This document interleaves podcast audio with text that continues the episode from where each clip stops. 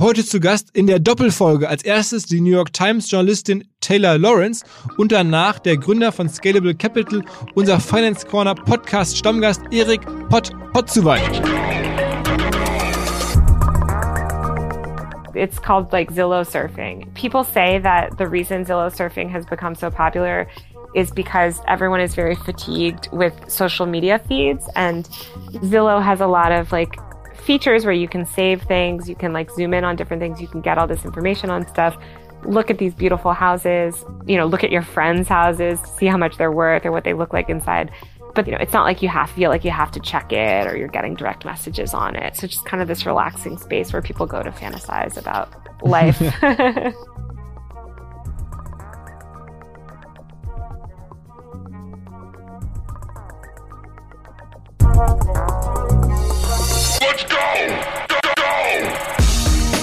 Herzlich willkommen beim OMR Podcast mit Philipp Westermeier.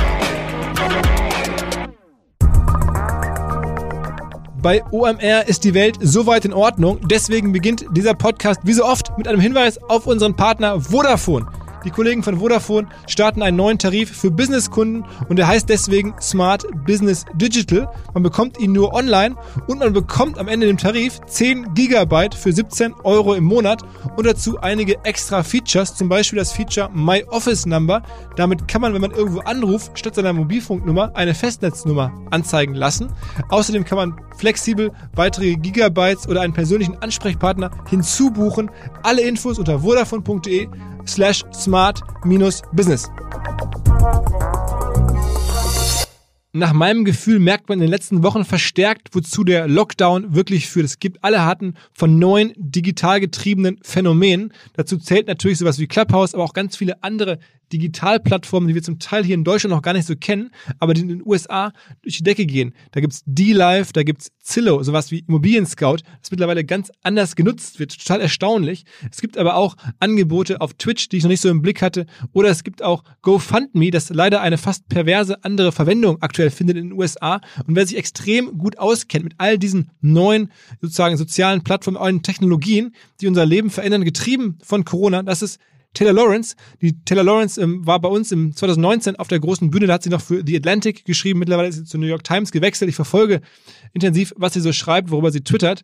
Ähm, und es ist immer wieder spannend, weil sie sehr, sehr früh dran ist an neuen sozusagen sozialen oder medialen Entwicklungen. So auch bei Clubhouse, sie war eine der ersten, die bei Clubhouse vor schon über einem Jahr geschrieben hat. Deswegen habe ich jetzt gedacht, okay, Mensch, ist der Moment, sie einfach mal in den Podcast zu holen und mit ihr natürlich über dieses Phänomen zu sprechen, aber nur am Rande. Vor allen Dingen auch über andere Sachen, das nächste und übernächste, vielleicht schon Clubhouse oder Dinge, die gerade in den USA passieren, die wir hier nicht so im Blick haben. Total spannend. Ich habe es immer so zwischenmoderiert. Wir haben sehr lange gesprochen, aber ich habe es dann irgendwie gekürzt. Wir hören gleich so ungefähr 20, 25 Minuten von Taylor, aber ich finde das ziemlich eye-opening. Und danach kommt der Erik Pott zu weit. Der ist hier regelmäßig im Podcast in der Finance Corner und berichtet von den Kapitalmärkten. Mittlerweile gibt es auch da wirklich digital getriebene Phänomene, diese Meme-Stocks, also Aktien, die sich komplett irrational entwickeln, weil halt sozusagen sich über Social Media Plattformen, ähm, unter anderem Reddit und andere äh, WhatsApp Menschen zusammenschließen und sagen, okay, wir treten hier gemeinsam an der Börse an. Etwas komplexere Gesamtsituation, aber sich verändert vielleicht ein und für alle Mal, so epochale Veränderungen an den Börsen,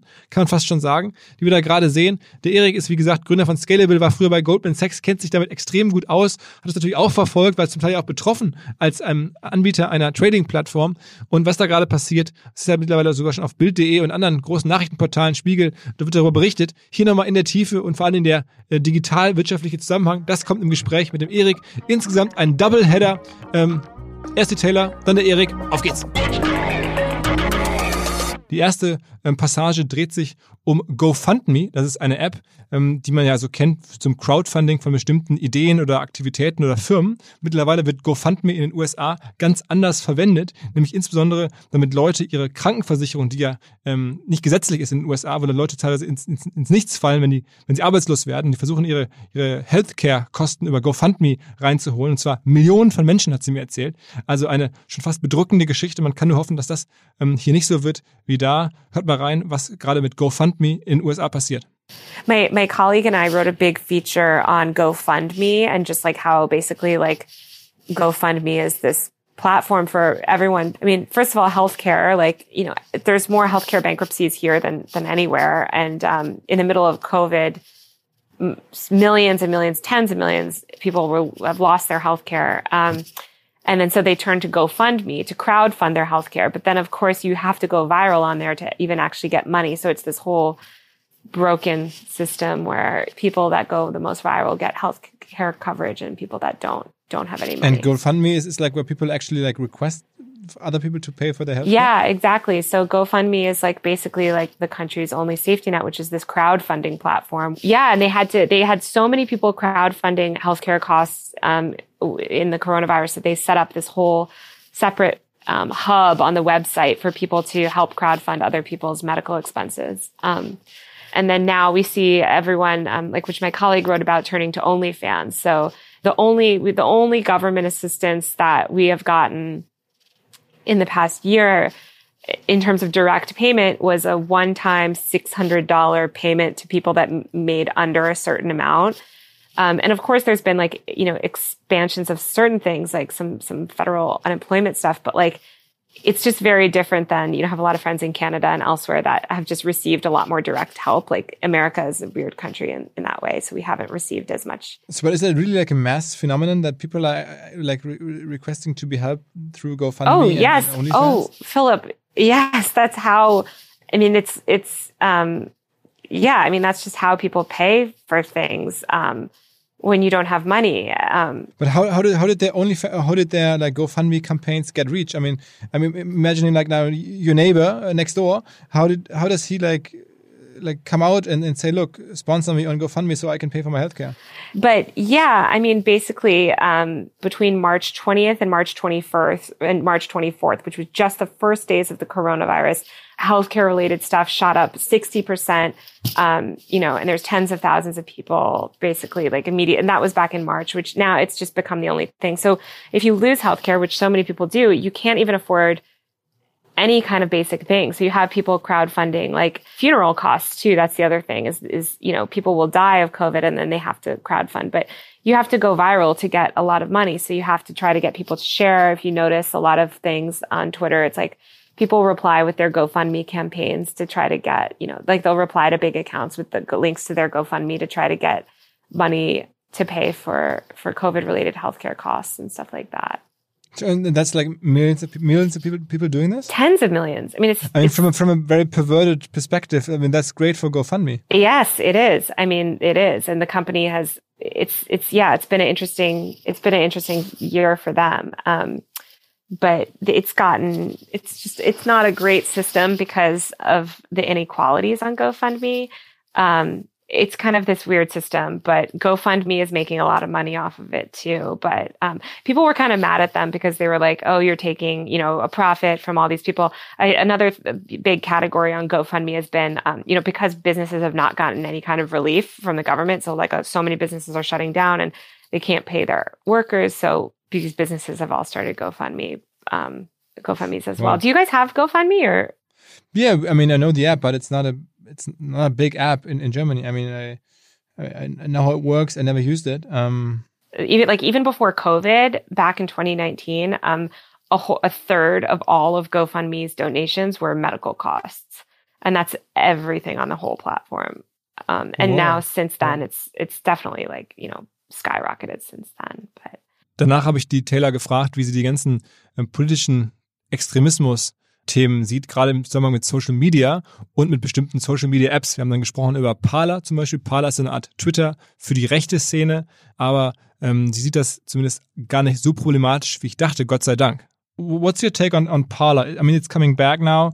It's, it's is that going to be influential, or is that just like uh, the press worrying that there is a right wing platform? Is that a true true threat?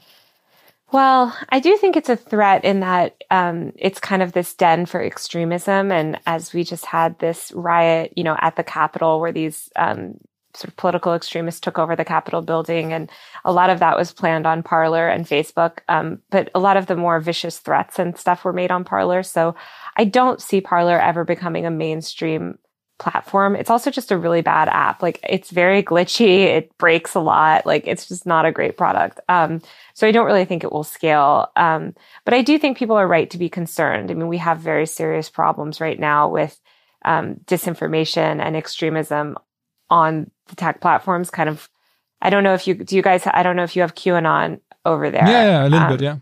Yeah, I mean, it's just such a huge phenomenon over here, and um, it's become so mainstream because of you know the way that these platforms can kind of help radicalize people. Um, so I think it's just it's sort of just something that lawmakers are are starting to pay attention to, and I think that these platforms are really starting to take seriously. Okay.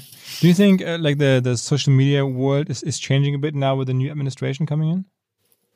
Absolutely. I think that the, the Trump years have been kind of characterized by chaos. Um, the most significant example of that to me is the TikTok ban that was supposed to happen that never happened. Um, it seemed like Trump just kind of tweeted that he was going to ban TikTok, and then of course it just you know never happened and was kind of ridiculous on its face. Um, so I think now I, I would imagine that the next administration seems to be having a much more measured approach, but I do think that regulation is inevitable. Um, you know, people are starting to really understand the potentially devastating impact some of these um, platforms can have, especially around uh, disinformation and uh, COVID denialism um, here in the states. So I think I, I, think that they might, you know, potentially be this this administration might be more open to regulation around some of that stuff. Okay, okay. W- would you attribute the the whole capital thing to to like social media platforms? Um, I think they definitely played like a major role in it, but I think aside from all of that, like there's a lot of huge problems in America that have nothing to do with that. I think they poured fuel on the fire, but already uh, Americans are are being radicalized, and no one believes in.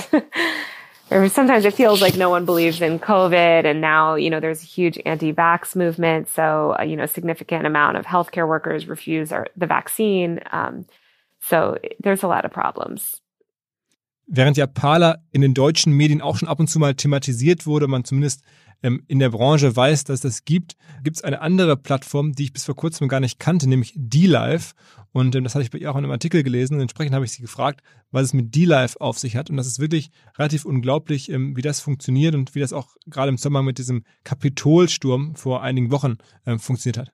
Um, so D-Live is this live streaming platform that, you know, a lot of people have been kicked off Twitch and So DLive is this like moderation free live streaming platform. So they basically like don't moderate it at all. And so all of these right wing influencers have gotten on DLive and gotten huge audiences on DLive. So I wrote a story, um, it was last week or the week before on, um, on DLive because throughout the storming of the Capitol, um, all of these big right wing influencers were live streaming on D Live and making thousands of dollars. So they basically monetized their live stream of of their insurgency at the Capitol. So I wrote about and, and how, how are they paid? Is that a paid service? Yeah, they're paid through donation, like in stream gifts, and yeah, basically like paid subscriptions, and sort of like similar to Twitch. Um, so they mm-hmm. were getting these in stream gifts throughout their streams. This really famous one named this guy named Baked Alaska, who's a popular, you know, right wing conservative influencer guy. He live streamed himself um, in Nancy Pelosi's office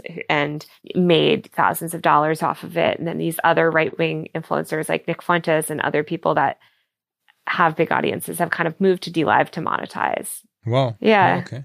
So interesting, uh, you know, it's interesting to see these other platforms, I think, as Twitter and Facebook like sort of seek to kick a lot of these bad actors off. Um, there's these other platforms that have come up like Parler that are just like the whole goal of the platform is to be moderation free. And then you have these bad actors kind of hopping on there and making money potentially.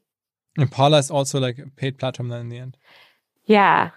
Unsere nächste Gesprächspassage drehte sich eigentlich um TikTok und ich wollte von ihr wissen, welche Geschäfte auf dem Rücken von TikTok aufgebaut werden. Aber dann ist kurz nachdem wir über TikTok angefangen haben zu sprechen, das Thema Real Estate, also Immobilien, hochgepoppt. Sie hat mir erzählt, dass bei TikTok mittlerweile auch sehr viele Immobilien vermarktet werden, was ich auch nicht wusste. Und wir sind dann abgetaucht in den Bereich Zillow oder Zillow. Das ist eine amerikanische Immobilienplattform, die es hier so nicht gibt. Ähm, da sind halt Häuser und Wohnungen drauf und zwar permanent, nicht nur wenn sie zum Verkauf stehen, so wie bei ImmoScout, sondern permanent und auch mit Preisen, also dem letzten Marktpreis dieses Hauses, dieser Wohnung ähm, und allem, was man über dieses Haus und diese Wohnung weiß. Das ist schon ein Phänomen in den USA generell, dass es Zillow, dass es gibt, ist eine sehr, sehr große Firma, sehr, sehr bekannt dort, aber halt nicht ganz so vergleichbar mit Immobilien Scout, weil es halt dauerhaft ist. Was ich nicht wusste oder was mich überrascht hat, ist, wie mittlerweile gerade in Corona-Zeiten offensichtlich Zillow ähm, genutzt wird. Und da hat sie einige sehr überraschende, sehr, ja, ähm, ungewöhnliche Einblicke erzählt. And, and, and, like for the mainstream, the, the biggest mainstream thing is, is TikTok, right? TikTok is the biggest, I mean, like the biggest big um, thing. Yeah. It's definitely like, I would say it's the most transformative app in the past couple years. And it's been interesting to see all these other apps try to um, copy it. You know, like there was Triller and then there was Dubsmash, which got bought by Reddit. Um, but I think it's you know there's no competing with uh, there's no competing with TikTok. And is there any like over or like business uh, businesses that come from TikTok? I mean, that, that are built basically on, on on TikTok reach. I mean, we've seen that with Instagram, how all these influencers came up and, and built their own businesses based on their on their Instagram reach. What's happening? What, what are people doing with the TikTok reach? Yeah, I mean, people are definitely building like e-commerce companies. Affiliate marketing is really big on TikTok. Um, so you're seeing kind of lifestyle influencers and people selling like Amazon products and stuff through the growing a TikTok audience. And um, there's a lot of like brands on TikTok too. There's a lot of like vintage clothing sellers and people like that that use TikTok to show their products. And real real estate is a huge thing on TikTok here. Um, you know, there's a lot of like real estate agents on TikTok. They do video tours of the homes and properties and stuff like that. Okay. Okay. Wow. They're, they're like actually like advertising for real estate on TikTok, and then people like like the place and and and try to get an appointment with the agent. Exactly. Yeah.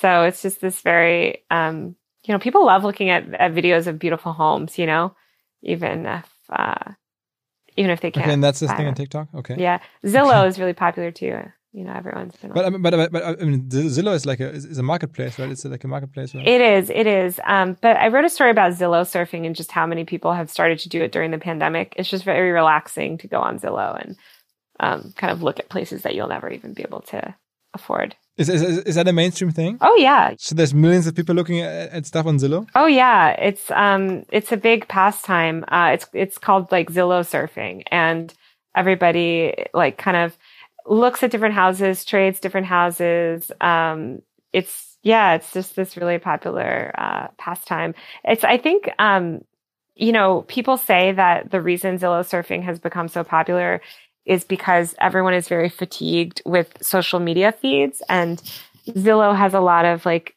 features where you can save things, you can like zoom in on different things, you can get all this information on stuff. Look at these beautiful houses, you know, look at your friends' houses see how much they're worth or what they look like inside. Um, and, but there's no like urgency, you know, there's no social, you know, it's not like you have to feel like you have to check it or you're getting direct messages on it. So just kind of this relaxing space where people go to fantasize about life.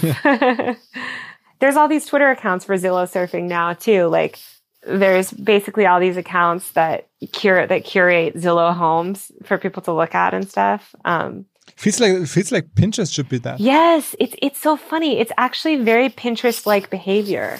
Um, but unlike Pinterest, is Pinterest I think is like purely aspirational. There's no data available. And when I was interviewing people about why they love Zillow surfing so much, a lot of them talked about like that they really liked um, the details around the houses that it provides. You know, you have the summary, you can see a whole tour of the home, you can see the neighborhood, you can see the school district.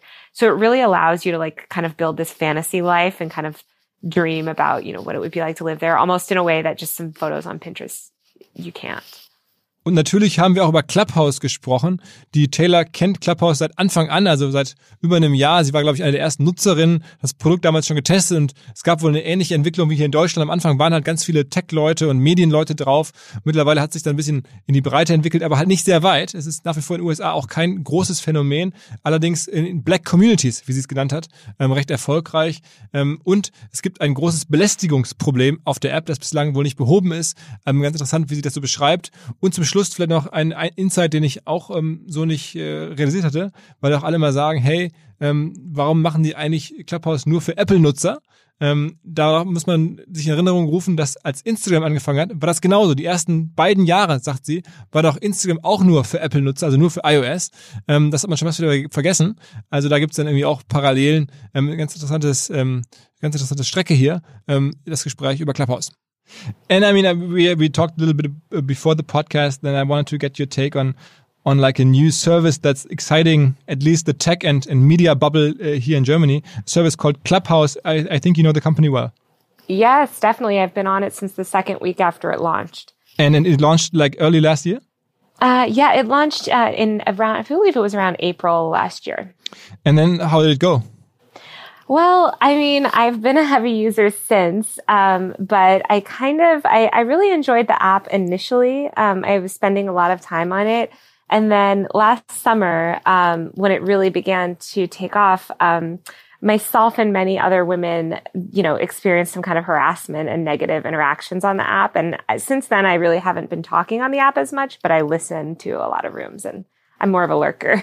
and and is it popular? I mean, I mean, obviously you're very close to to new stuff like this, but is it like popular across the country? It's not really popular across the country here yet. Um, it's it's kind of a, a niche thing. Um, it initially was popular with sort of Silicon Valley um, and tech venture capitalists. When I initially, I think I wrote my first story about the company last May or June, and at that time it was really limited to just people in the tech ecosystem. And since then, it's it's gotten more traction in people sort of like affiliated with the music industry. Um, and kind of and there's some some minor celebrities on, but it's not really a household name yet at all. And you think it's going to become one? I think it could. I think it really could. Um, but I mean, you know, what we'll what hinders it? I mean, obviously, right now with the pandemic, it, it should be the ideal moment for them to break through. I mean, what, yeah. what stops them? Well, I think what stops them is they had a bit of a rocky rollout here in the US. Um, and I think that they, you know, when they initially launched, they didn't even have a blocking feature until I believe the fall or late summer. So, you know, there was just a lot of bad actors that had been basically banned from Twitter and Facebook and elsewhere hopped on Clubhouse, um, or people that were really divisive on, you know, these bigger platforms were kind of hopping on Clubhouse and causing problems. And the company was doing nothing to moderate that or to help, you know, sort of like stem these problems with misinformation, with radicalism, with, um, you know, just harassment and bullying and stuff like that. So I think like a lot of people got on it and had a negative interaction and dropped off. But then, of course, a lot of people got on it and have had a great reaction. It's definitely a thing here. It's just not like super widespread, I think, because it's been a little bit it's been a little bit bumpy as they've kind of rolled out features. But I mean, is it true that they try to like, or that they paid major celebrities, that we're talking Oprah Winfrey, Michelle Obama, to be on the app? Yeah, they definitely, um, you know, have given, uh, as I understand, stock to some of the biggest people, like the sort of influential early users. Um, I'm not sure about, you know, like specifically if like Oprah was paid or anything like that, but they did launch an influencer program um, recently that's sort of like a beta testing group where um, you know they, they might roll out monetization schemes first to that group that sort of like a list group that they've made Kurzer Hinweis auf eine Buchhaltungssoftware. Klingt so staubig, aber ist ein tolles, junges, dynamisches Team aus Offenburg am Rande des Schwarzwalds. Über 100 Leute bauen da Buchhaltungssoftware. Und wer jetzt sagt, okay, für wen soll das gemacht sein? Es ist vor allen Dingen gemacht für junge Firmen, für Menschen, die sich gerade selbstständig gemacht haben, die noch in der frühen Phase sind, die sagen, okay, Buchhaltung erschlägt mich, der ganze Papierkram, die ganzen Rechnungen, ich brauche eine Lösung. Und genau das macht Safdesk. Also die Firma heißt Safdesk, S-E-V Desk buchhaltung.de. Die Kollegen helfen bei Buchhaltung, die machen automatische Belegerfassung, intuitive und schnelle Angebots- und Rechnungserstellung, automatische Umsatzsteuervoranmeldung, ein integriertes Online-Banking gibt's da auch, Schnittstellen natürlich zum Steuerberater, zum Finanzamt, eine Echtzeit-Steuerschätzung, alles made in Offenburg im Schwarzwald, deswegen datenmäßig, glaube ich, ziemlich sicher. Wer es ausprobieren möchte, ein halbes Jahr kostenlos mit dem Gutscheincode OMR100 unter der Landingpage unter der URL safdesk.de slash OMR. Okay, and and uh, for you, I mean, how is you how is your um, behavior? Are you on it every day, once a week, like the circle of friends? I mean, I, assume you're like friends with a lot of media and and, and digital people. Um, what's the behavior like? Yeah, I go on there a lot. Um, there's a lot of conversations around digital media and tech and the things that I cover. Um, so social media economy and all of that. Um, so I really like to go on and listen to like experts in those spaces speak. Um, we've had a bunch of really famous TikTok stars uh, from this house called the Sway House that were on there, sort of telling about their careers and their thoughts on sort of these different platforms. Um, so I find that really interesting. And then I, I like the kind of the novelty rooms. Um, there's this room called like Lullaby Club where they just play, they sort of talk in relaxing voices and play relaxing music. And then there's sort of these other funny rooms that pop up for different audio experiences. So I like those as well. Is, is I mean, within the audio segment, I mean, there's so many new audio platforms or apps uh, getting started these days. Is it the biggest one? Would you say that? Definitely, yeah. Clubhouse is is absolutely, I would say, the biggest audio first app. Maybe maybe second only to Discord, um, but Discord is not really audio first. But obviously, voice chat component in Discord is so big. Um, I think since Clubhouse launched, there's a million kind of copycats. Um, I know there's one called Jelly, another one called The Cookout.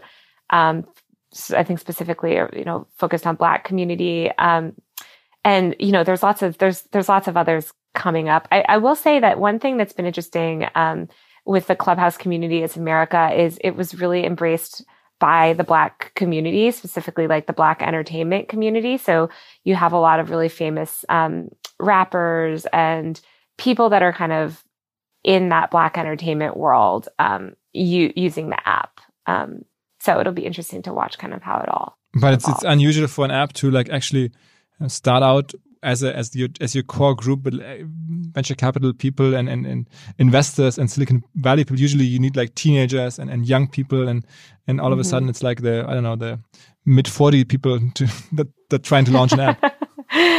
yeah, it's funny how it's evolved. I, I mean, they've definitely tried to court specific communities and do community outreach and things like that. Um, but it hasn't caught on as much with young people. I think also young people are more likely to already be socializing online. Um, so young people, you know, are playing Fortnite and, and, you know, they're in voice chat with their friends and they're snap, you know, talking on Snapchat and live streaming and all that stuff.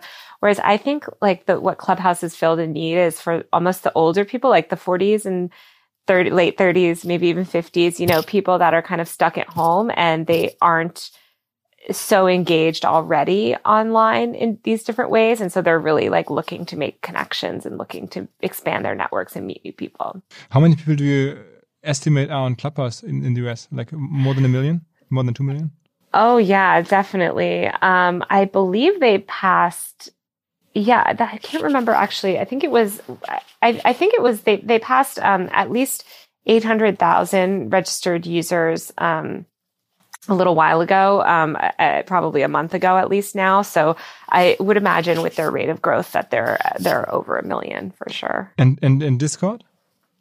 Well, Discord as of last summer had over a hundred million monthly active users. And that's mostly so gamers, Club- right? Mostly gamers, but you know, Clubhouse has over a million registered accounts. So that's people that have signed yeah. up in the entire life's history. And some of those people have probably signed up with, you know, different emails or different yeah, accounts. and that's worthless. So, I mean, because some, some of them are dead, right? I mean, that's, that's... exactly. Mo- I mean, I would say probably a significant amount of those are people that signed up once and never went on again. So whereas the Clubhouse or Discord has over a hundred million mm-hmm. monthly active users. So it's just the scale is is just I mean it's comparing an ant to like a skyscraper. I think the real test for all of these audio platforms is when COVID ends because so many people are so lonely and pent up. And we've had, I mean, the spread of coronavirus in the United States is just absolutely out of control. Um, and so, you know, where I am in LA, it's we're entire lockdowns. Everything's shut down. You cannot even go, you know, the coffee shop is not even open. Every single thing is closed. Everyone has to stay inside. So I think people are turning to things like Clubhouse for social connection. But once we get the vaccine and once the things open back up and life goes back to normal, I think a lot of people will be spending a lot less time on apps like that and a lot more time in face to face interactions and parties and going out and being or sort of getting all of that stuff that they haven't gotten in the past year. Mm. And and and, Twitter, I mean, is and Twitter has the Spaces um, feature where they try to also do like live audio and all this.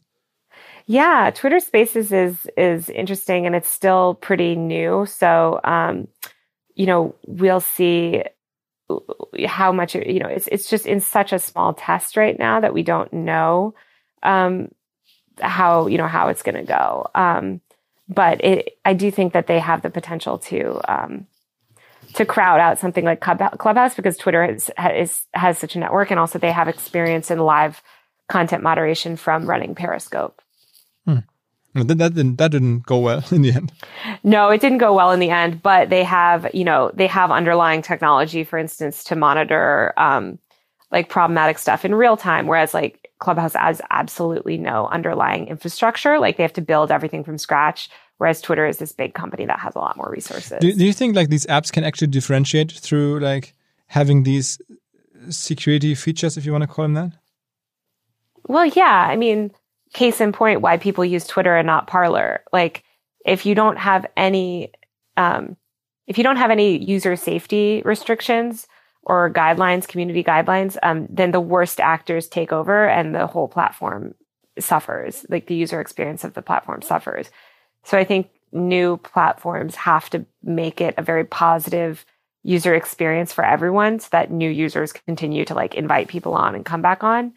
Um, and I mean, Twitter has learned that the hard way. I think the reason that Twitter hasn't scaled larger than it has is because it's kind of still this niche platform that's a little bit hard to, you know, if you, it's hard to get your feet in sometimes if you're not in like tech or media or specific world. Um, so yeah, I think I think we'll see. And and Clubhouse, I'm sure, is you know trying to hire people as fast as they can. Um, also, like, why do they only have iOS? I mean, is that is that the new thing yeah. to, to only develop on iOS?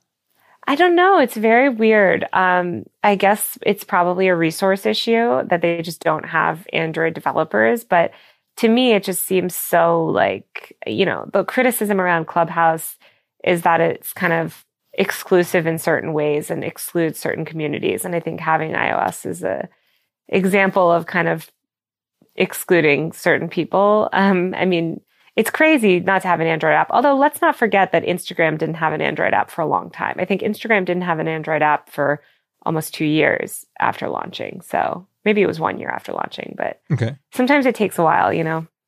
Und dann gegen Ende unseres Gesprächs ist mir nochmal klar geworden, wie groß mittlerweile Twitch wirklich in der Breite auch ist, weit abseits nur von Gaming. Und warum es vielleicht auch wirklich so ist, dass eine junge Zielgruppe keine weiteren Netzwerke aktuell braucht, kein Clubhouse und nichts, denn diese Funktion von Just Chat, wo halt wirklich Leute, Twitcher live mit dem Stream reden, ähm, das ist mittlerweile echt groß, ähm, in den USA erst recht, aber auch hierzulande immer größer, wenn man bei Twitch reingeht, da gibt es ja verschiedene Kategorien. Eine Kategorie heißt dann in real life und in diesem Bereich in real life, also das echt gerade passiert, ähm, da gibt es den Bereich Just Chatting und da sind dann einfach Leute und unterhalten sich mit dem Stream. Ähm, manchmal sind es auch mehrere. Ähm, also das ist ähm, ja schon ein neues Phänomen, eine ganz neue Art des Social Networks, die da sozusagen innerhalb von Twitch passiert. Das erzählt die Teller dazu.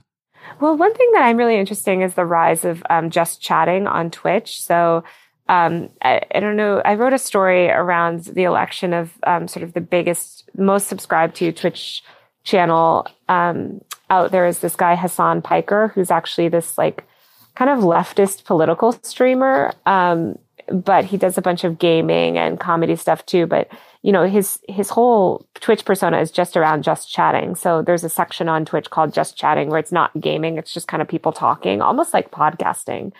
Um, and that's been that's becoming increasingly popular. So I think while you know Clubhouse is kind of this interactive thing where it's an audio experience, I think also live streaming um, has taken off and sort of these just chatting channels where people are just going for social interaction and to listen to others. Nach diesen verschiedenen sozialen Phänomenen aus der gesellschaftlichen Ecke von der Taylor kommen jetzt wirklich auch Social Media oder digital wirtschaftlich getriebene Phänomene aus der echten Business- oder Kapitalmarktecke. Ich habe es ja Anfang schon an angekündigt, ähm, da passieren sehr ungewöhnliche Sachen. Ähm, Aktien schießen in die Höhe, Firmen werden Milliarden wert, die in der echten Welt gar keinen Wert eigentlich mehr haben in der Höhe. Ähm, was da passiert, was mittlerweile auch auf den großen Nachrichtenplattformen diskutiert wird, haben wir hier in der Tiefe beleuchtet mit Erik. Und wie hat Erik, Gründer von Scalable, ähm, seit einigen Monaten oder mittlerweile schon über einem Jahr, glaube ich, bei uns Stammgast in der Finance Corner, wenn wir über ähm, die Kapitalmärkte etwas kürzer berichten. Jetzt, weil es so akut ist, weil so viel passiert, eine etwas längere Folge mit Erik. Auf geht's. Die Finance Corner. Risikohinweis. Die Inhalte dienen ausschließlich der allgemeinen Information und sind zum einen ohne Gewähr und zum anderen keine Empfehlung zum Kauf oder Verkauf bestimmter Finanzinstrumente. Es handelt sich hier nicht um Anlageberatung. Ihr entscheidet selber, was ihr macht. Moin Erik. Moin Philipp, grüß dich. Was ist da los?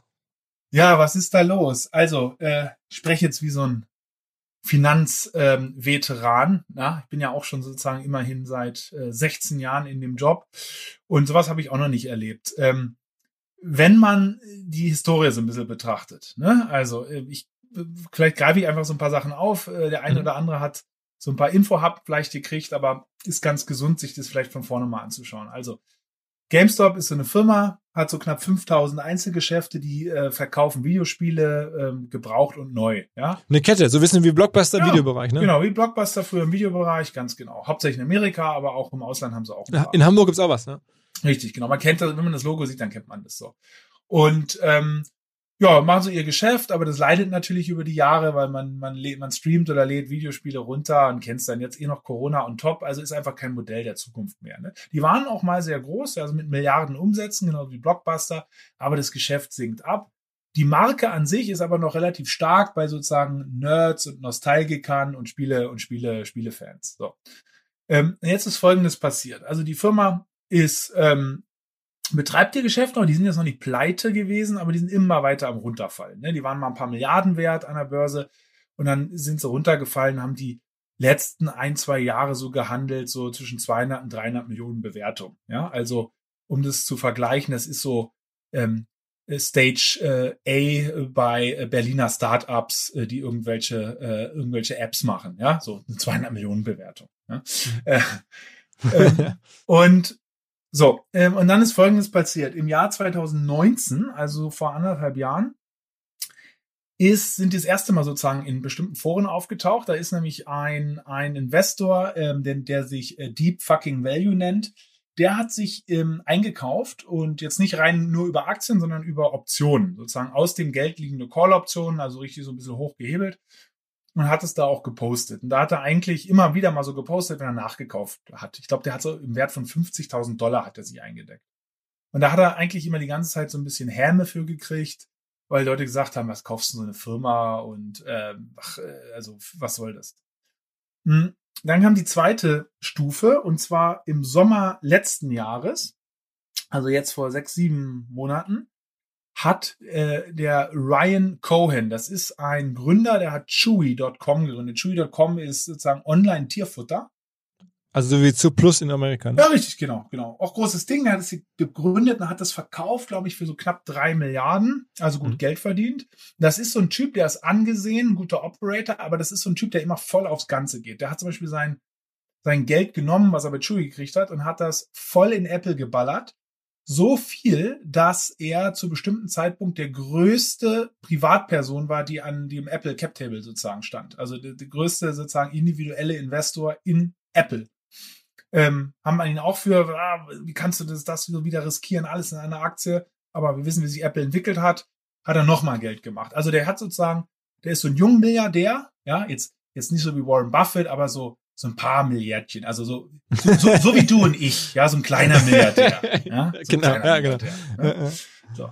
Ähm, und das hat er gemacht, hat so, glaube ich, so 12 Prozent der Firma hat er gekauft für so 70, 80 Millionen Dollar. Also, also GameStop jetzt, ne? GameStop, GameStop, genau. So 10, 12 Prozent der Firma, 70, 80 Millionen Dollar. Hat dann Vorschläge auch gemacht, wie man die Firma, weil er hat dann wirklich so eine Vision gehabt und gesagt, pass auf, geile Brand, ähm, ihr seid aber nicht im, im Jahr 2020 angelangt. Ähm, man kann das anders auftun. Man kann eine Online-Spiele, ähm, Börse, Plattform man, äh, nutzen. Man kann die Brand ganz anders nutzen und ist auch da ins Board gegangen, hat, glaube ich, auch Management-Leute reingeholt von Chewy. Und da haben einfach, da hat die Aktie das erste Mal einen Schwung gekriegt, weil viele Leute gesagt haben, na okay, äh, ein Typ, der online Tierfutter verkaufen kann, ja, äh, der kann auch äh, vielleicht ähm, GameStop ähm, wieder zu neuem Leben verhelfen. So, da hat sie sozusagen mal einen ersten Satz gemacht, ist dann so von 300 Millionen Bewertung mal so äh, sich verdoppelt, war dann so 600 Millionen. Aber das sind in so Aktien, die kaum jemand handelt an der Börse, sind es gar nicht so große Bewertungen. Ja? Man, man muss auch immer verstehen dabei, ähm, wenn eine Aktie von 300 Millionen auf 600 Millionen steigt, bedeutet das nicht, dass da irgendwelche Investoren 300 Millionen investiert haben, sondern einfach nur die neuen Preise, zu denen gehandelt wurde. Das kann bei ganz wenig Handelsvolumen stattfinden. Die können, ähm, äh, die haben auf zu höheren Preisen stattgefunden. Ja, das manchmal wird das verwechselt. Ja, ähm, also wenn ich dir jetzt äh, äh, für 1000 oder für, für, für ein Milliardstel von OMR für einen Euro abkaufe, dann ist deine Firma eine Milliarde wert. Ja, obwohl ich nur einen Euro reingesteckt habe. Ja, so, äh, so, so ist es. Ähm, ähm, ich meine, du brauchst das Geld jetzt nicht, weil wir gesagt haben, du hast ja die Milliarden, ne? Äh, okay, machen wir weiter, ja. machen wir weiter, ja. So, okay. Und das war sozusagen der nächste Schritt, ja. Ähm, und dann fing das Ganze eigentlich richtig, richtig, richtig an zu rollen, in den letzten Tagen wirklich, weil jetzt hat noch eine Entwicklung auf der anderen Seite stattgefunden. Es haben bestimmte Investment Funds, Hedge Funds, die sich auf das Shorten von Aktien spezialisieren. Also darauf spezialisieren, sich Firmen rauszusuchen, wo sie der Meinung sind, die sind so hoch bewertet und die werden im Wert fallen. Ja, ähm, wie funktioniert Shorten oder das deutsche Begriff ist Leerverkaufen? Ich leihe mir die Aktie von jemandem du hast jetzt irgendwie GameStop-Aktien, ich sag, du kannst mir 100 Aktien leihen, dann sagst du, okay, du verlangst von mir A, eine Leihegebühr, sagst du, pass auf, du kannst jetzt einen Monat leihen, da will ich aber 5 Euro für haben ähm, oder 5 Prozent auf den Wert, äh, dann sage ich, oh, ist in Ordnung. Dann nehme ich mir die von dir, verkaufe die Aktie und warte, bis die fällt. Und wenn sie dann gefallen ist, dann kaufe ich sie günstig zurück und ich muss sie dir ja noch wieder zurückgeben. Ja, weil mir gehört sie nicht. Das heißt, ich kaufe sie günstig zurück und den Unterschiedsbetrag da, wo ich sie verkauft habe und wo ich sie wieder zurückgekauft habe und dir gegeben habe, den kann ich einsacken. Jetzt kommt noch eine andere Mechanik dazu und zwar, du leist mir die nicht einfach nur so äh, plus Zins, sondern du sagst, naja, ich will schon ein bisschen Sicherheit, weil wenn, äh, wenn Erik, wenn du dich jetzt von, von, vom Acker machst oder wenn du ähm, einfach pleite gehst, ähm, dann hast du kein Geld mehr, um die Aktie zurückzukaufen. Das will ich nicht riskieren. Deswegen, und deshalb verlangst du von mir eine Sicherheit, sogenanntes Collateral. Das heißt, ich muss dir dann in, in Form von entweder die anderen Aktien oder ETFs, die ich halte, oder irgendwelche Kunstgemälde oder was ich auch immer an, an Wertgegenständen habe, muss ich dir als Sicherheit geben. So.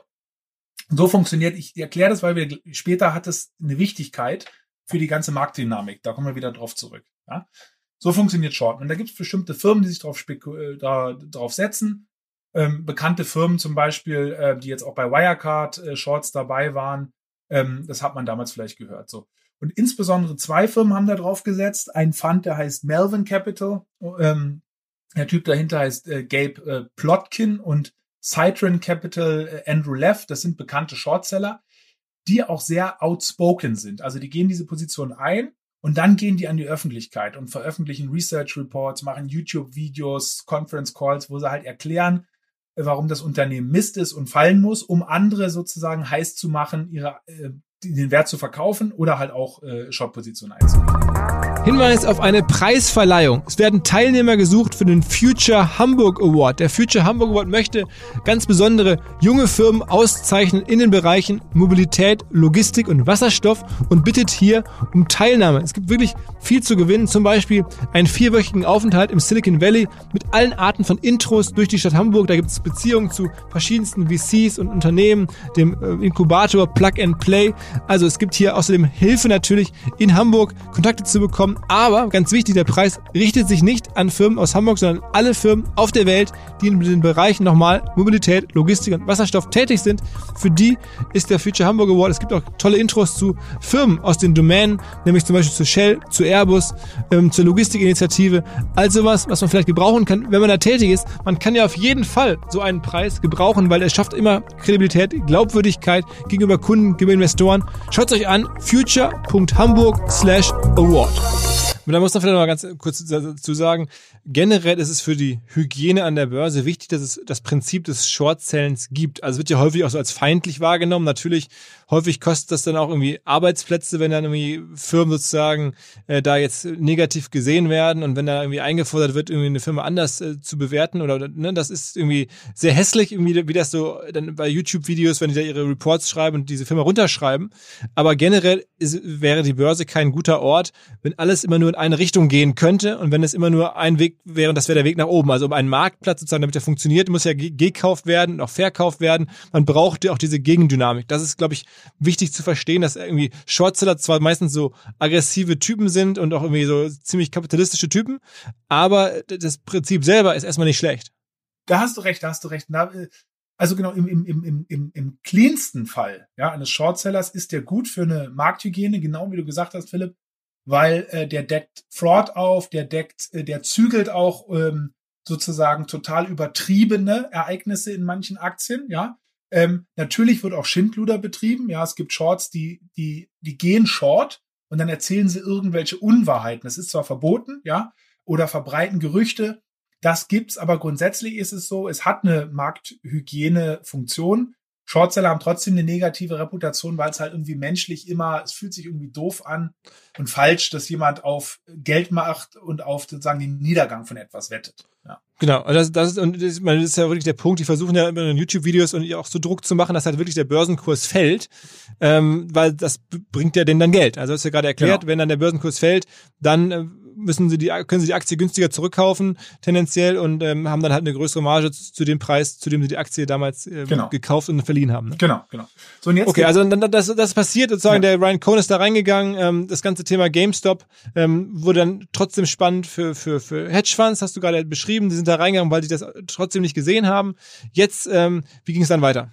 Genau, dann ging es weiter. Also dazu muss man sagen, ähm, diese Short-Positionen, die kann man nachschauen. Ja, die haben auch sozusagen eine Veröffentlich äh, Veröffentlichungspflicht.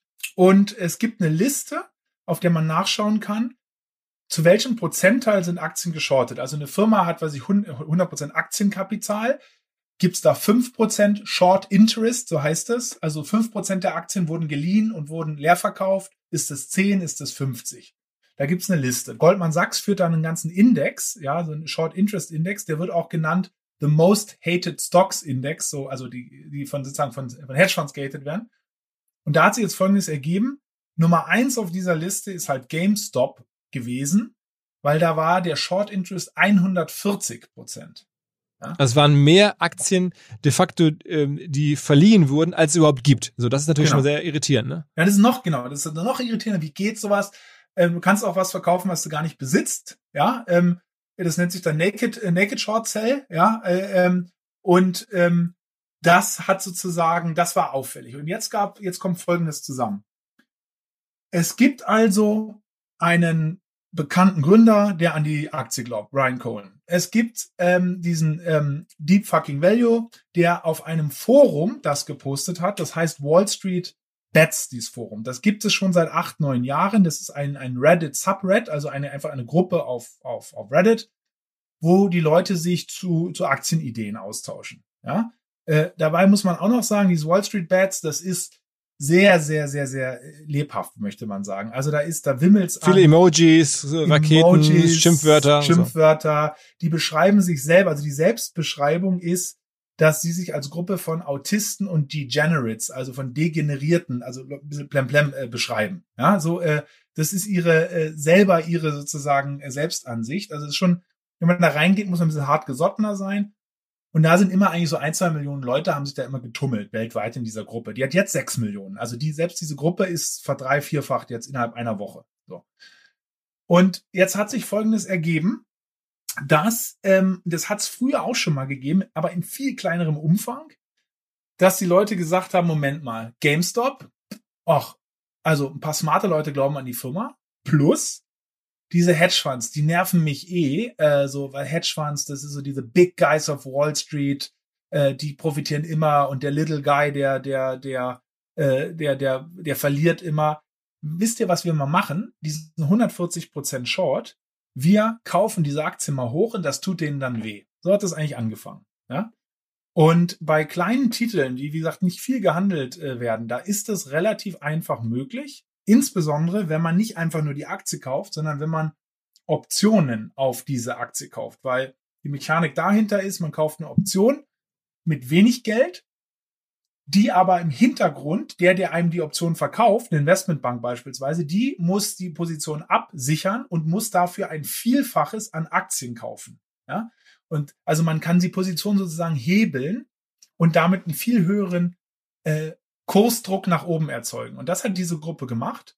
Und dieser Stein ist dann brutal ins Rollen äh, gekommen. Noch viel krasser, als, glaube ich, diese Wall Street Bets, Bet Leute sich das selber haben vorstellen können. Summa summarum ist dann also Folgendes passiert. Die Aktie ist innerhalb von ähm, einer Woche jetzt, es hat eigentlich so richtig angefangen letzte Woche Freitag, ja, um über 1000 Prozent gestiegen. Und wenn man auf den ganzen Monat zurückschaut, äh, dann hat sie mehrere tausend Prozent gemacht. Oder in absoluten Zahlen gesprochen. Also die Aktie war, glaube ich, ähm, als die sozusagen nicht beachtet war oder als der Ryan Cohen da rein ist, da war die ein paar hundert Millionen wert, die Firma. Ne? Market Cap, der, der Gesamtwert der Firma war ein paar hundert Millionen. Ja. Jetzt war die zwischenzeitlich in der jetzt abgelaufenen Woche, glaube ich, 40 Milliarden wert. Ne? Also äh, das ist fundamental die gleiche Firma. Also das hat, da hat sich überhaupt gar nichts geändert. Ähm, nur die ist mittlerweile sozusagen Opfer geworden. Was heißt Opfer? Die haben ja auch, die haben da nichts davon, die konnten sich ja nicht aussuchen, sind zum Spielball geworden, können wir vielleicht besser sagen. Halt genau diese Entwicklung, die du gerade beschreibst. Und ihr Firmenwert ist wahnsinnig in die Höhe geschossen. Und das wiederum, musst du es gleich mal sagen, hat natürlich die Konsequenz, dass diese ganzen Shortseller, die dagegen gewettet haben, jetzt alle dachten, ach du Scheiße, wir müssen ja die Aktien ähm, zurückkaufen, um die zurückgeben zu können. Ähm, und das geht jetzt nicht mehr, weil die so teuer geworden ist oder es ist halt nur noch sehr teuer möglich. Ne? Absolut, genau, absolut, genau. Jetzt geht das Ganze los. Das Ding geht also, das Ding macht einen Sprung nach oben, weil die Leute reingehen. Dann sind mehr Leute darauf aufmerksam geworden, dann wurde dieses ganze Memes gepostet, man, man hat sich, man hat sich sozusagen daran erfreut. Die Leute sitzen eh im Lockdown, das hat alles. Das hat die Aktie nach oben gepusht. Und jetzt hat eine Mechanik eingesetzt, und deswegen haben wir am Anfang diese beschrieben, wie ein Short aussieht. Und zwar ein sogenannter Short Squeeze. Und der sieht wie folgt aus. Du hast also diese Hedgefonds, die sie Aktien geliehen haben, haben die leer verkauft, müssen dafür einen Zins zahlen und eine Beleihung. Und umso stärker aber deine Position ins Negative läuft, umso mehr musst du für diese Beleihung sozusagen nachschießen. Und überhaupt, umso mehr tut es dir unter Umständen weh. Es ist so ein bisschen wie, man geht eine Wette ein und man sieht, oh, die Wette läuft gegen mich, die läuft gegen mich. Am Anfang, was weiß ich, bist du 100 Euro in der Schuld, 200 Euro in der Schuld, dann bist du 1000 Euro in der Schuld und irgendwann überlegst du dir, Moment mal, das, ist, das lohnt sich jetzt einfach nicht. Ich mache einen sicheren Verlust, bevor ich hier Haus und Hof verliere. Weil eine Short-Position, gerade so ein Naked Short, da ist theoretisch ein unendlicher Verlust möglich. Unendlicher Weil der Preis Verlust. ja immer weiter steigen kann. Ne? Genau. Ne? Das, daher kommt das. Und man muss auch sagen, dass nicht nur wird es immer teurer, je schlechter die Wette quasi aussieht. In dem Falle, je höher der Preis von GameStop steigt. Es ist ja auch so, dass diese Shorts irgendwann, also oder diese, diese geliehenen, geliehenen, diese Leihgeschäfte irgendwann auslaufen. Also die halt, haben halt eine Befristung und man kann sich auch angucken, wie lange läuft die Frist. Das heißt, man kann sehr genau, wenn man jetzt eine dieser ähm, ja, Reddit-Trader ist, dann kann man sich genau angucken, wie, wo tun wir den ganzen Shortsellern am meisten weh. Weil wenn wir jetzt den Kurs hochtreiben, die müssen jetzt bald irgendwann ihre Wette wiederum bedienen und müssen jetzt wiederum irgendwann zurückzahlen. Das heißt, wenn wir jetzt den Kurs oben halten, dann machen, kriegen die am meisten Probleme und können nicht einfach abwarten und die müssen reagieren, weil ihre Fristen auslaufen. Ah, genau, genau. Und dann, dann hat Folgendes eingesetzt. Also genau, dieser Short Squeeze führt genau wie du gesagt hast halt dazu, dass die, wer eigentlich Short ist, wird jetzt auf einmal zum Long-Investor, weil um deine Short-Position zu schließen, die Wette sozusagen zu sagen, okay, ich nehme den Verlust und bin aber raus, musst du Aktien kaufen. Und zwar massig Aktien kaufen. Und die sind dann rein in den Markt und überlege, 140 waren leer verkauft und es gibt ja überhaupt nur 100 Prozent. Das heißt, die können per Definition gar nicht so viel Aktien kaufen, wie sie Leerpositionen eingegangen sind. Das heißt, eine absolute Übernachfrage nach diesem Aktienkurs. Und das hat den Aktienkurs noch weiter getrieben. Und also es gibt, es gibt dann zwei Käufergruppen. A, die ganzen Wall Street Bets, sagen wir mal Zocker und Social Media Trader. Und ähm, dann auf einmal die, die dagegen gewettet haben, die jetzt gezwungen sind, auch nachzukaufen. Dadurch wird der Kaufdruck quasi immer stärker und entsprechend der Preis steigt immer weiter an. Genau, genau. Der steigt weiter an. Das wiederum hat eine Rückkopplung auf zwei Gruppen. A, auf die Wall Street Leute selber. Die sehen, die Wall Street Bets Leute, sorry, also auf die Privatinvestoren, die sagen, oh geil, das funktioniert, das funktioniert. Und Leute rennen eh immer Sachen hinterher, die steigen. Das war bei Tesla und äh, ebenfalls oder bei anderen Sachen, die steigen, so Momentum, da rennen die Leute zumindest für eine bestimmte Zeit immer hinterher. Immer mehr Leute, also diese Wall Street Bets Gruppe, die ist angewachsen auf über sechs Millionen Leute, immer mehr rein. Oh, jetzt kann ich mit Geld verdienen. Und noch eine zweite Komponente. Wir sprachen davon, dass wer eine Option kauft, also nicht direkt die Aktie, sondern eine Option, dass der Optionsverkäufer, das ist meistens eine, eine Investmentbank, die muss sich auch abhatchen und da findet auch ein Squeeze statt. Der heißt dann nicht Short Squeeze, das ist ein sogenannter, ich nenne den Fachbegriff jetzt einfach mal ein Gamma Squeeze. Was heißt Gamma? Das ist ein Fachbegriff, ist ein griechischer Buchstabe, der beschreibt, wie stark sich sozusagen eine, ähm, die, eine Sensitivität, sogenannte Delta der Option ändert und wie viele Stücke ich in welcher Geschwindigkeit, in welcher Magnitude nachkaufen muss. Also summa summarum bedeutet es, umso stärker der steigt, umso mehrere, umso, umso relativ und absolut mehrere Aktien müssen auch noch die Investmentbanken auch noch kaufen. Das heißt, die gesamte Welt ist also trifft auf diese Aktien ähm, äh, ein und das halt in einer Aktie, wo es gar nicht so viele Stücke gibt, die normalerweise sehr illiquide ist. Und das halt dafür verursacht, dass diese Aktie, wie du schon sagst, von eigentlich einer, äh, eine, eine super kleinen Firma auf in der Spitze 40 Milliarden geschossen ist, da wärst du in Deutschland eins der größten DAX-Unternehmen mit. Ja, so, äh, ich glaube, Siemens ist doppelt so groß, aber da wärst du eine absolute Hausnummer. Die Position von Ryan Cohen hat sich von seinen 80, 70, 18 Millionen Dollar, die er bezahlt hat, zwischenzeitlich auf 4 bis 5 Milliarden ausgeweitet. Äh, ähm, es gibt einen anderen, ähm, äh, anderen Investor, der nennt sich Roaring Kitty, heißt der. Äh, der war zwischenzeitlich über 30 Millionen wert. Das hat er, glaube ich, aus den 20, 30, 40.000 Dollar, die er da investiert hat. Die Leute wiederum posten das in Foren. Schaut, ich habe innerhalb von einer, äh, von einer sehr geringen Zeit habe ich aus, äh, weiß ich, 40, 30, 40, 50.000 Dollar 30 Millionen gemacht. Das wiederum äh, äh, pusht sehr viele Leute, die sagen, okay, das ist ja noch, hier kann ich ja noch mehr Geld verdienen als im Kryptomarkt. Also Krypto ist ja sozusagen dann äh, dagegen ist Bitcoin ja wie, wie äh, das Sparbuch der Sparkasse. Und diese ganze Lawine, ja, ist losgetreten worden. Und ähm, warum ich sagte, das hat es meiner Meinung nach noch nicht gegeben. Du hast immer mal wieder so Short Squeezes gehabt. Der eine oder andere mag sich erinnern, es hat sogar bei Volkswagen mal gegeben. Die waren mal 1000 Euro wert. Das war mal die wertvollste Firma für ein paar Stunden der Welt. Ähm, und bei kleinen Titeln, die nach oben zu pumpen oder zu squeezen, das hat es auch mal gegeben. Aber in dieser Magnitude habe ich das noch nicht gesehen. Die, die, die Börsenvolumina in der Aktie, die überstiegen pro Tag 20, 25 Milliarden US-Dollar. Das hat GameStop zur am meist gehandelten Aktie der Welt gemacht. Ja, also zum Vergleich, die haben vier, fünf Mal so viel Handelsvolumen gehabt wie Google. Ja? Mhm. Und jetzt geht dies, ist die Story aber noch nicht zu Ende. Ja? Äh, ähm, jetzt geht's weiter. Ähm, dann sind ähm, Leute drauf eingestiegen und zwar erstmal sozusagen Silicon Valley Prominenz. Äh, Elon Musk ist eingestiegen, weil der hasst die Shortseller eh. Also jeder CEO hasst eigentlich Shortseller, weil machen die das Leben schwer, nerven, machen deine Aktienkurs da, versuchen da äh, volatil unterwegs zu sein. Und seit Jahren wird ja auch Tesla runtergeredet von halt Shortsellern. Ne? Deswegen Elon Musk war das ein gefundenes Fressen. Der konnte jetzt auf die einprügeln und das hat er entsprechend auch gemacht. Hat dann glaube ich einfach nur GameStonk ein ein Wort getweetet und sofort ging der Hype nochmal weiter. Ne? Genau das hat er gemacht. Er hat einfach nur GameStop. Bei ihm reicht's ja, dass er einen Firmennamen oder eine Firma, die so klingt wie eine andere Firma, das reicht ja, um Aktien zu bewegen. Wir erinnern uns an den Signal-Fall, ja. Also er, er twittert GameStonk äh, und die Leute drehen durch. Dann kam eine weitere Silicon Valley Größe und äh, der heißt, Name ist für mich immer schwierig, äh, Chamath äh, Palihapitia. Mhm. Ähm, und ein großer Investor, ebenfalls Milliardär, war bei, bei Facebook, saß der im Executive Board lange Jahre, der geht rein und sagt, ähm, dass er ebenfalls viele Optionen kauft, ja. Das hat wieder sozusagen die Community äh, motiviert, diese Reddit-Community motiviert. Ah, wir haben die, den, den vermögendsten Mann der Welt. Die Silicon Valley-Größen haben wir hinter uns. Wir blasen jetzt die Hedgefonds aus dem Wasser und machen immer und immer weiter. Und ja, das ganze, dieses ganze Rad drehte sich weiter und bis zu einem Punkt, wo, jetzt muss man sagen, wo wurden, wo waren viele dieser Privatinvestoren aktiv?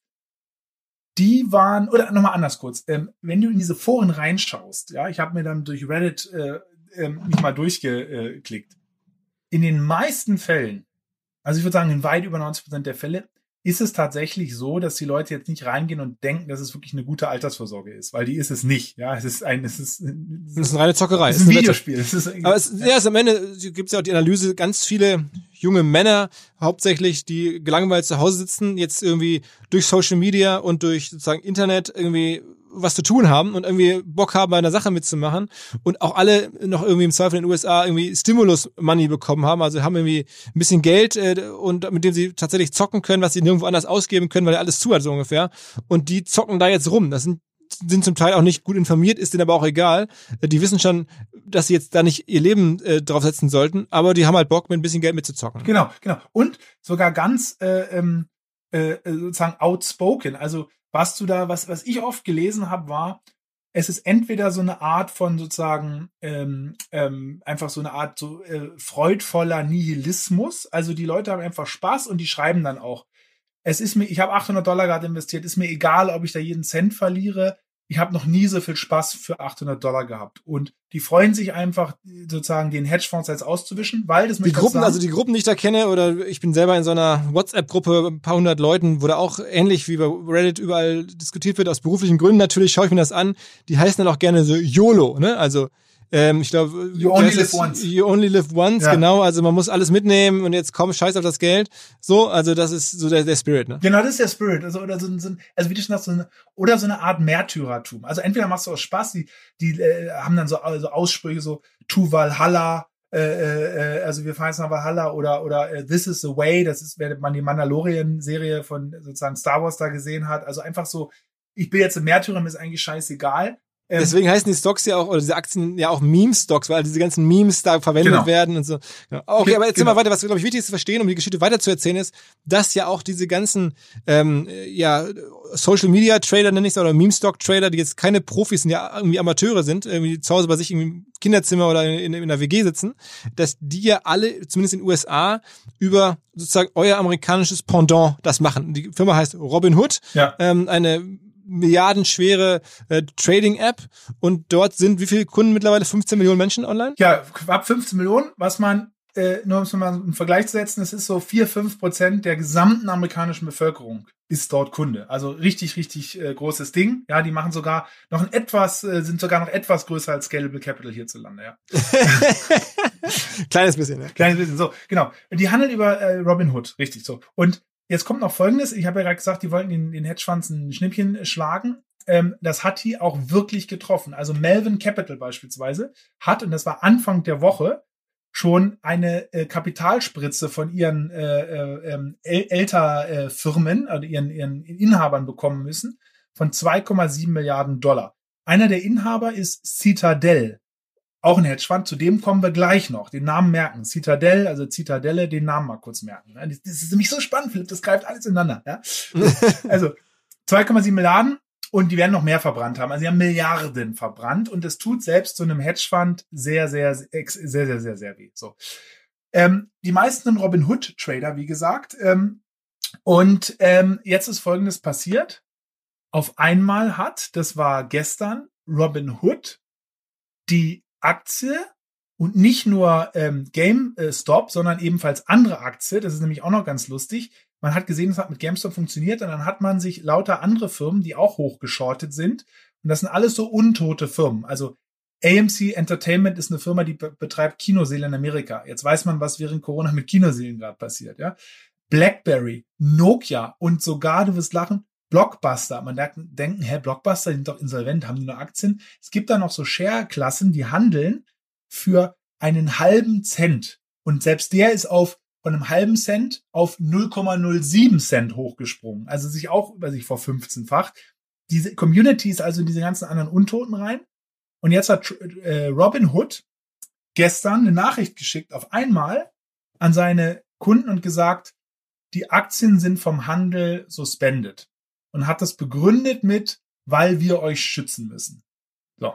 Man muss ja sagen, ein gewisser Schutz ist ja erstmal auch logisch, weil was natürlich schon passiert ist, in dem Moment, wo diese Welle jetzt nach oben gegangen ist, was du gerade beschrieben hast, wenn die nach unten geht, dann gibt's da kein Halten mehr. Es gibt ja keinen echten Wert. Wir haben ja gerade darüber besprochen, die Firmen sind fundamental eigentlich scheiße oder meistens ne, nicht viel wert. Das heißt, wenn das ganze Ding nach unten abrauscht, dann kann eine Situation entstehen, genau wie bei Wirecard, wo einfach niemand mehr bereit ist zu kaufen. Bei Wirecard war es ja auch so, als klar war, die haben betrogen und das war in der Presse und öffentlich.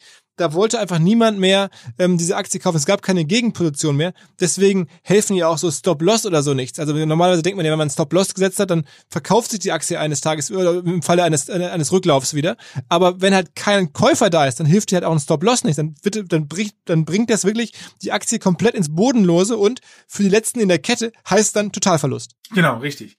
Und Ihre Begründung war, wir wollen euch davor schützen, das geht jetzt zu, ihr habt euren Spaß gehabt, das ist jetzt Bild zu, äh, zu verrückt, wir können das sozusagen die Verantwortung dafür nicht übernehmen. So lautete wortwörtlich die Erklärung. So. Die Community ist dann durchgedreht. Also mit durchdrehen meine ich wirklich, die haben innerhalb weniger Stunden Hunderttausende von negativen Kommentaren gekriegt, deren Ratings auf verschiedenen Plattformen, was sehr, sehr gut war. Auch im App Store und sowas, ne? App Store, was sehr, sehr, sehr gut war vorher, zwischen vier und fünf Sternen ist runtergekracht auf eher ein und zwei innerhalb von, also die Meute, äh, das, es gab kein anderes Thema mehr. Äh, Politikgrößen, ja, äh, Alexandra, Alexandria äh, Ocasio-Cortez äh, im Kongress sitzend, andere haben sich eingeschaltet, haben gesagt, wir brauchen eine, die müssen vom Finanzausschuss aussagen. Ja, aber ähm, das, das Motiv ist ja auch klar. Ich meine, es geht ja darum, dass sie halt alle sagen, hört zu, jetzt haben wir hier eine Möglichkeit gefunden, den etablierten ähm, Hedgefonds der, der Wall Street Probleme zu bereiten. Wir wollen jetzt mehr davon. Jetzt wird uns sozusagen die Verbindung gekappt. Wir können diese Aktien ähm, nicht mehr kaufen. Das ist doch nicht fair. Hier wird der kleine Mann benachteiligt. Ähm, und das trifft, das treibt natürlich sofort auch linke Politiker, ähm, die sich als Anwalt des kleinen Mannes ja auch sehen, sofort äh, auf die Straße und die sagen, okay, Mensch, da müssen wir gucken, das, das kann so nicht sein. Und das ist ja dann die Auseinandersetzung, die ja irgendwo auch logisch ist, aber natürlich in der, wie das alles miteinander zusammenhängt, ist schon Wahnsinn. Aber dann ist halt alles sozusagen weitergelaufen, es ist politisch geworden. Ne? Das ist, das ist krass. Was man ja auch sehen muss, ist dann vielleicht noch die, die Backstory. Ne? Die Argumentation genau. von Robin Hood ist ja, was du gerade beschrieben hast, dass sie da vorgegeben haben, sie wollen ihre ähm, jugendlichen Trader vor dem Total Totalverlust schützen. Das ist insofern etwas unglaubwürdig, weil man muss ja wissen, das Geschäftsmodell von Robin Hood besteht ähm, ja darin, nicht irgendwie Geld zu nehmen von den ganzen ähm, jugendlichen Tradern oder ich sag mal Jugendlichen, vielleicht sind sie gar nicht so jung, aber den Tradern, sondern sie wollen ja einfach, die dürfen das ja quasi fast umsonst machen. Hauptsache, ähm, Robinhood kann die Daten, die sie darüber generieren, an große ähm, ja, Profi-Anleger, sage ich das mal, nenne ich das mal, weiterverkaufen. Und witzigerweise sind jetzt genau sozusagen die Kunden, die, die normalerweise bei Robinhood den Umsatz wirklich machen, das sind ja nicht die Einzelpersonen, sondern halt diese großen Datenkäufer, diese großen Profi-Investoren, die sind diejenigen, die zum Teil auch mit betroffen waren, ähm, weil halt sie auch an diesen Hedgefonds beteiligt waren, die da gerade vor die Wand gefahren wurden. Das heißt, da schließt sich ein bisschen der Kreis und auf einmal merkte man, aha, Robin Hood hat es vielleicht doch gar nicht so sehr ähm, gut gemeint mit seinen, mit seinen, ja, Kunden kann man nicht mal sagen, sondern mit seinen Nutzern, ähm, sondern die echten Kunden, die das Geld bezahlen, die für die Daten bezahlen, das sind die, die gerade Ärger kriegen, die gerade Probleme kriegen und die werden jetzt heimlich geschützt unter der Vorgabe von anderen Gründen. Kann man das so sagen? Äh, du hast es perfekt beschrieben. Und zwar, nämlich, ich hatte ja vorhin gesagt, merkt euch den Namen Citadel. Citadel, wie gesagt, einer der Besitzer und Investoren von diesem Melvin Fund, der da äh, mehrere Milliarden verloren hat und Citadel musste nachschießen. Citadel ist der größte Kunde von Robinhood. Ja, die Kunden sind eigentlich das Produkt und Citadel zahlt die knapp die Hälfte, ja, knapp die Hälfte des Orderflows sozusagen verkauft Robinhood an Citadel. Das ist der größte Abnehmer davon. So. Das ist die eine Story. Die andere Story ist, jeder Kunde bei Robinhood hat einen automatisch einen sogenannten Margenkonto. Das bedeutet nichts anderes als hat eine, hat eine Kreditlinie und kann sofort, du brauchst noch gar kein Geld einzahlen, du kannst sofort, leiht dir Robinhood Geld und du kannst damit die Aktien kaufen.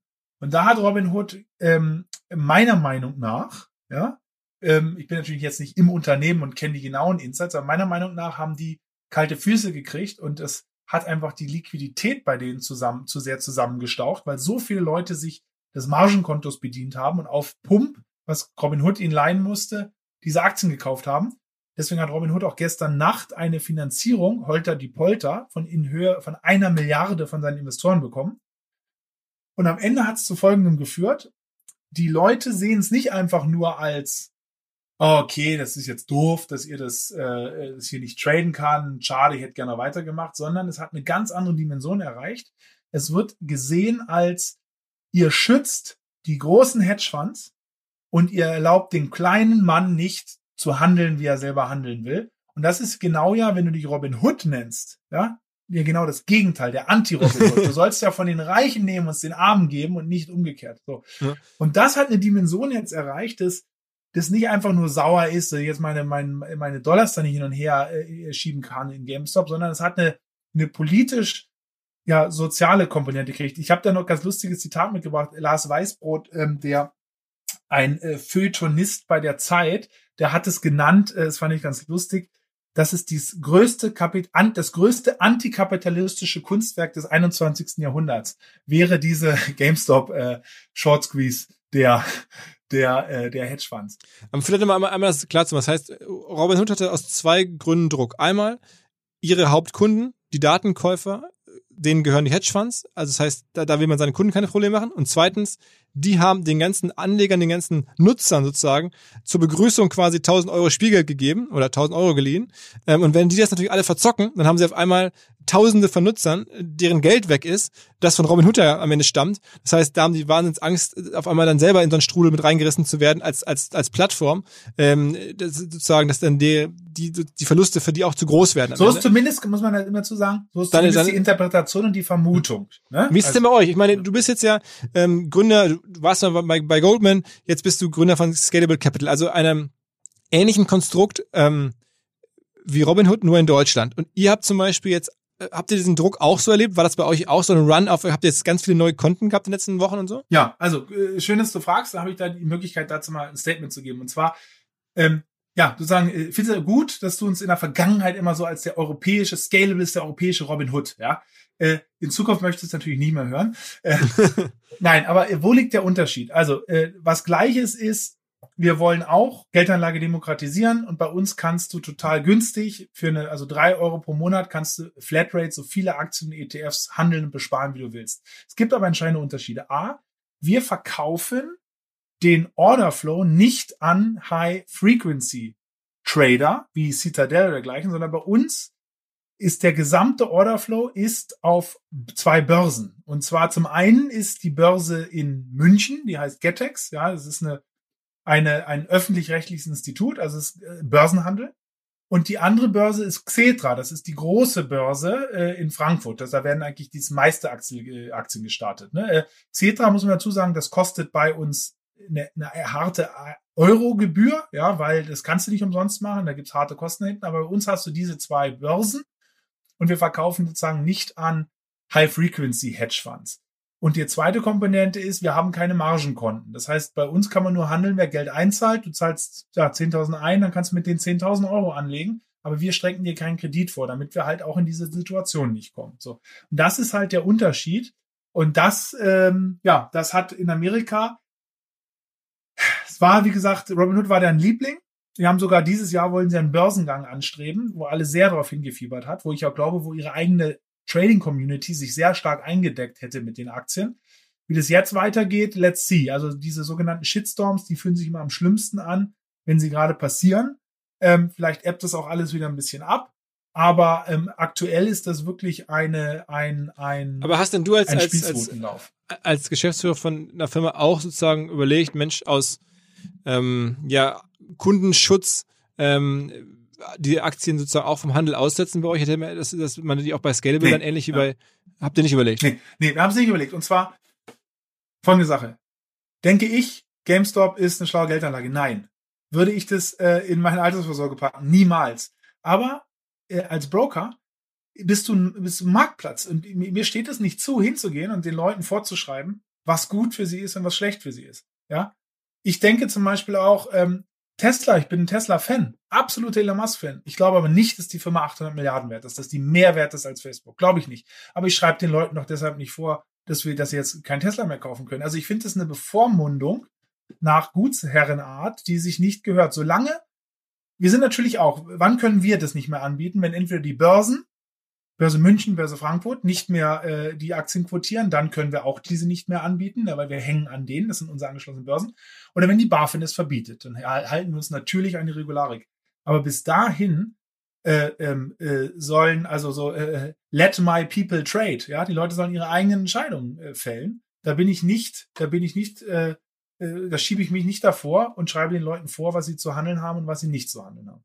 Mhm. Man könnte natürlich argumentieren, seit, seit 100 Jahren versucht man sozusagen, die Börse zu einem sicheren Platz zu machen. Es gibt tausende von Regulierungen, ähm, die es ja gibt, um halt auch Anleger zu schützen, sozusagen. Es ist ja jetzt schon immer so gewesen, dass man versucht hat, äh, über äh, Insiderhandel ist verboten, ganz viele andere Sachen sind verboten, ähm, damit der Anleger geschützt wird. Das ist ja schon ein, ein, ein jahrhundertealtes Versuch, das hinzubekommen. Jetzt entstehen dann neue Welten. Das heißt, man kann natürlich schon argumentieren, dass man sagt, okay, ich versuche jetzt, ähm, weil diese neue Welt noch so unentdeckt ist, ähm, da auch wieder Anleger zu schützen. Das ist die Tradition der Börse, dass man, dass man da nicht komplett alles zügellos passieren lässt. So, ich bin ja Berliner, ne? Äh, wie du weißt. Ursprünglich, dann aus Friesland aufgewachsen, wurscht. Die Mauer hieß ja nur im Westen Mauer. Im Osten hieß die ja antifaschistischer Schutzwall. Ja? Also man hat hier, war auch, man also, es passt eigentlich dazu, ne? Schutz hat immer zwei Komponenten, ne? Man kann es bezeichnen, wie man will. Die Mauer hat man nicht gebaut, um die Leute im Land zu lassen, sondern damit die Faschisten nicht nach drüber kletten, klettern und in die DDR ein, einmarschieren. So, also von daher, ich weiß, das hinkt jetzt ein bisschen, ein bisschen Übertreibung, das, das Beispiel vielleicht, aber ähm, es geht, also Anlegerschutz ist sehr, sehr wichtig. Jetzt bloß die Frage, ähm, macht man das Ganze vielleicht größer, als es ist. Ich habe ja selbst gerade die Zahlen genannt, wie gigantisch die sind. Aber Anlegerschutz ist dann geboten, wenn die Anleger sich auch auf Informationen, die sie erlangen, nicht verlassen können oder wenn jemand versucht, aktiv einen Markt mit Falschinformationen zu manipulieren. Und jetzt ist die Frage, ist das hier Marktmanipulation, ja oder nein? In gewisser Weise kann man draufschauen und sagen, Moment mal, hier wird ja ohne dass die Firma irgendwie an tatsächlichen Substanz irgendwas verändert oder gewonnen hat, wird hier ein Kurs nach oben gepusht. Das ist meine Definition von Marktmanipulation. Auf der anderen Seite, wenn du reinschaust in diese Reddit-Gruppen, da wird eigentlich nicht gelogen, da wird auch nicht irgendwas erzählt, da wird nicht gesagt, äh, äh, ich glaube, äh, Apple, ich habe von einem Apple-Übernahmeangebot von GameStop gehört. Das wird nicht behauptet, sondern die Leute sind ganz offen damit, was sie wollen. Die sagen, ich kaufe, um zu kaufen, um damit der Kurs steigt und die Hedgefonds äh, Schmerzen erleiden. Also es wird überhaupt mit der Motivation überhaupt nicht hinterm Berg gehalten. Und das ist dann schon eine Frage, da wird sich auch die Börsenaufsicht mit beschäftigen. Es ist nämlich nicht so einfach. Ist es Marktmanipulation oder ist es nicht? Ja, es gibt mhm. beide Sichtweisen da drauf, ob sie es ist oder nicht. Aber es ist nicht ein absolut eindeutiger Fall, wo man sagt, hier benutzt jemand Falschinformationen oder Fraud. Meiner Meinung nach nicht. Ich muss ja einmal kurz ähm, als Disclaimer, ne, ich bin ja ähm, auch Host eines Podcasts, der heißt Ohne Aktien wird schwer, wissen ja die meisten Hörer hier sowieso. Ähm, der wird ähm, unterstützt von Trade Republic, also einem eurer Wettbewerber, kann man ja auch sagen. Die haben sich da ähm, anders entschieden. Die waren, sind ja ebenfalls in demselben Marktsegment und haben dann entschieden, halt, wir halten das ähnlich wie Robinhood. Wir nehmen da zumindest temporär diese ganz heißen Aktien, GameStop und andere, ähm, erlauben nicht mehr, zumindest die zu kaufen. Verkaufen konnte man die immer, auch bei Robinhood, aber halt nicht mehr weiter nachkaufen. So. Ähm, auch da muss man sagen, Trade Republic, ähnlich wie ihr, hat keinerlei Beziehung ähm, zu Hedgefonds in der Form. Außerdem ähm, hat äh, verkaufen die auch keine Daten ähm, an Hedgefonds oder oder oder haben diese Margin-Situation wie Robinhood haben die halt auch nicht. Also ähnlich wie ihr, trotzdem haben die sich anders entschieden. Ähm, und ich will das nochmal darstellen, weil sonst wundern sich die Leute und sagen, okay, hm, Westermeier, du hast doch im, im anderen Podcast ähm, selber einen Partner, der sich anders verhalten hat. Ist so. Ich glaube, da wird die Zeit wird zeigen, welches Verhalten das Bessere war es war ja nicht meine Entscheidung. Ähm, ich habe das nur bei euch wahrgenommen oder bei vielen anderen großen Banken, die das einfach haben laufen lassen und bei Robinhood und bei Trade Republic, die aus unterschiedlichen Gründen offensichtlich, äh, unterschiedlichen Situationen sich, sich anders entschieden haben und zumindest da die Aktien temporär rausgenommen haben beim, vom, vom Zukauf. Aber das ist ja mittlerweile auch wieder geklärt, also für ein paar Stunden am Ende oder für einen Tag. Aber natürlich, ich hab, muss auch sagen, ich habe bei mir in meinem privaten Instagram-Profil ganz viele Hörer von ohne Aktien wird schwer. Ich habe da bestimmt 30, 40, 50 sehr wütende Direktmessages bekommen von Leuten, die sagen, okay, hier dein Partner, was passiert da und so. Also es ist ähm, eine, durchaus eine ähm, ungewöhnliche Situation, hatte ich auch nicht mit gerechnet. Ähm, aber ja, ich, ich äh, bin mal gespannt, ähm, wie das Thema ausgeht. Was glaubst du, wie es ausgeht, Erik? Ja, wie geht das Ganze aus? Also, ähm, der wahrscheinlichste Fall ist, dass äh, GameStop äh, die Aktie äh, wieder da zurückfällt, wo sie herkommt. Ne? Und das wäre vom aktuellen Niveau, wäre das dann halt 90, 95, 99 Prozent Verlust. Ja, Das heißt, äh, bedeutet nicht, dass alle Leute ihr Geld verlieren, sondern auf dem Weg nach oben haben die Leute Geld verdient, auf dem Weg nach unten. Aber nur wenn sie verkauft haben, ne? muss man auch sagen. Ja, nur genau. wenn sie realisiert haben. Nur wenn sie es realisiert haben, aber es hat auch schon viel hin und her stattgefunden. Ein paar Leute haben realisiert. Aber auf dem Weg nach unten sozusagen wird das Geld dann wieder getauscht und da zahlt dann, da, da, da zahlt dann niemand ein. So. Das heißt, ich erwarte das Feld und das wird dann für viele, die zu spät reinkommen, nach dem Top wird es böse ausgehen. Und jetzt ist aber die Frage, was macht es mit einer, ja, mit einer Aktienkultur? Ist das für die jetzt wieder aufkeimende, wir haben oft drüber gesprochen, Aktienkultur auch in Deutschland bei jungen Leuten, ist es schlecht oder ist es vielleicht sogar gut? Die Frage ist noch etwas unbeantwortet. Ja? Ähm, natürlich ist es so, das ist schon hier einfach eine, eine absolute äh, Verrücktheit. Kannst nur noch mal sagen. Ähm, die Meute zieht jetzt auch weiter, sucht sich, wie gesagt, diese anderen Stocks aus. Ich meine, es gibt Szenarien, lustigerweise, wo diskutiert wird, ob hier eine Selbsterfüllung stattfinden kann. Mit Selbsterfüllung ist das folgende gemeint. Also AMC beispielsweise, der Kinosaalbetreiber, der ist auch so nach oben gehypt worden. Und die haben am Montag dann einfach, als die Aktie so hoch war, ähm, knapp 500 Millionen an neuem Kapital ähm, aufgenommen nochmal. Also die haben das genutzt. Also eine Kapitalerhöhung, eine Kapitalerhöhung ja. gemacht auf, auf den, zu einem hohen Wert, was ja cool ist, weil wenn man natürlich auf einem hohen ähm, Firmenwert eine Kapitalerhöhung macht, dann kann man halt ähm, ja, für viel weniger neue Aktien bekommt man äh, entsprechend viel mehr Geld, wenn man so will. Genau, viel mehr Geld und wenn du mit der Sache dann smart machst und baust damit dann halt, was weiß ich, das nächste äh, Online-Netflix auf, dann ähm, ist da hat deine Firma vielleicht sogar den Wert realisiert. Das halte ich aber für sehr unwahrscheinlich. Äh, der meiner Meinung nach zu erwartende Case ist, das plumpst irgendwann wieder runter. Aber wann es plumpst und wie stark es noch nach oben gehen kann, weißt du nicht. Es gibt einen Spruch unter, ich habe neulich mit einem, die, die Tage mit einem Freund, der bei Goldman noch arbeitet, telefoniert.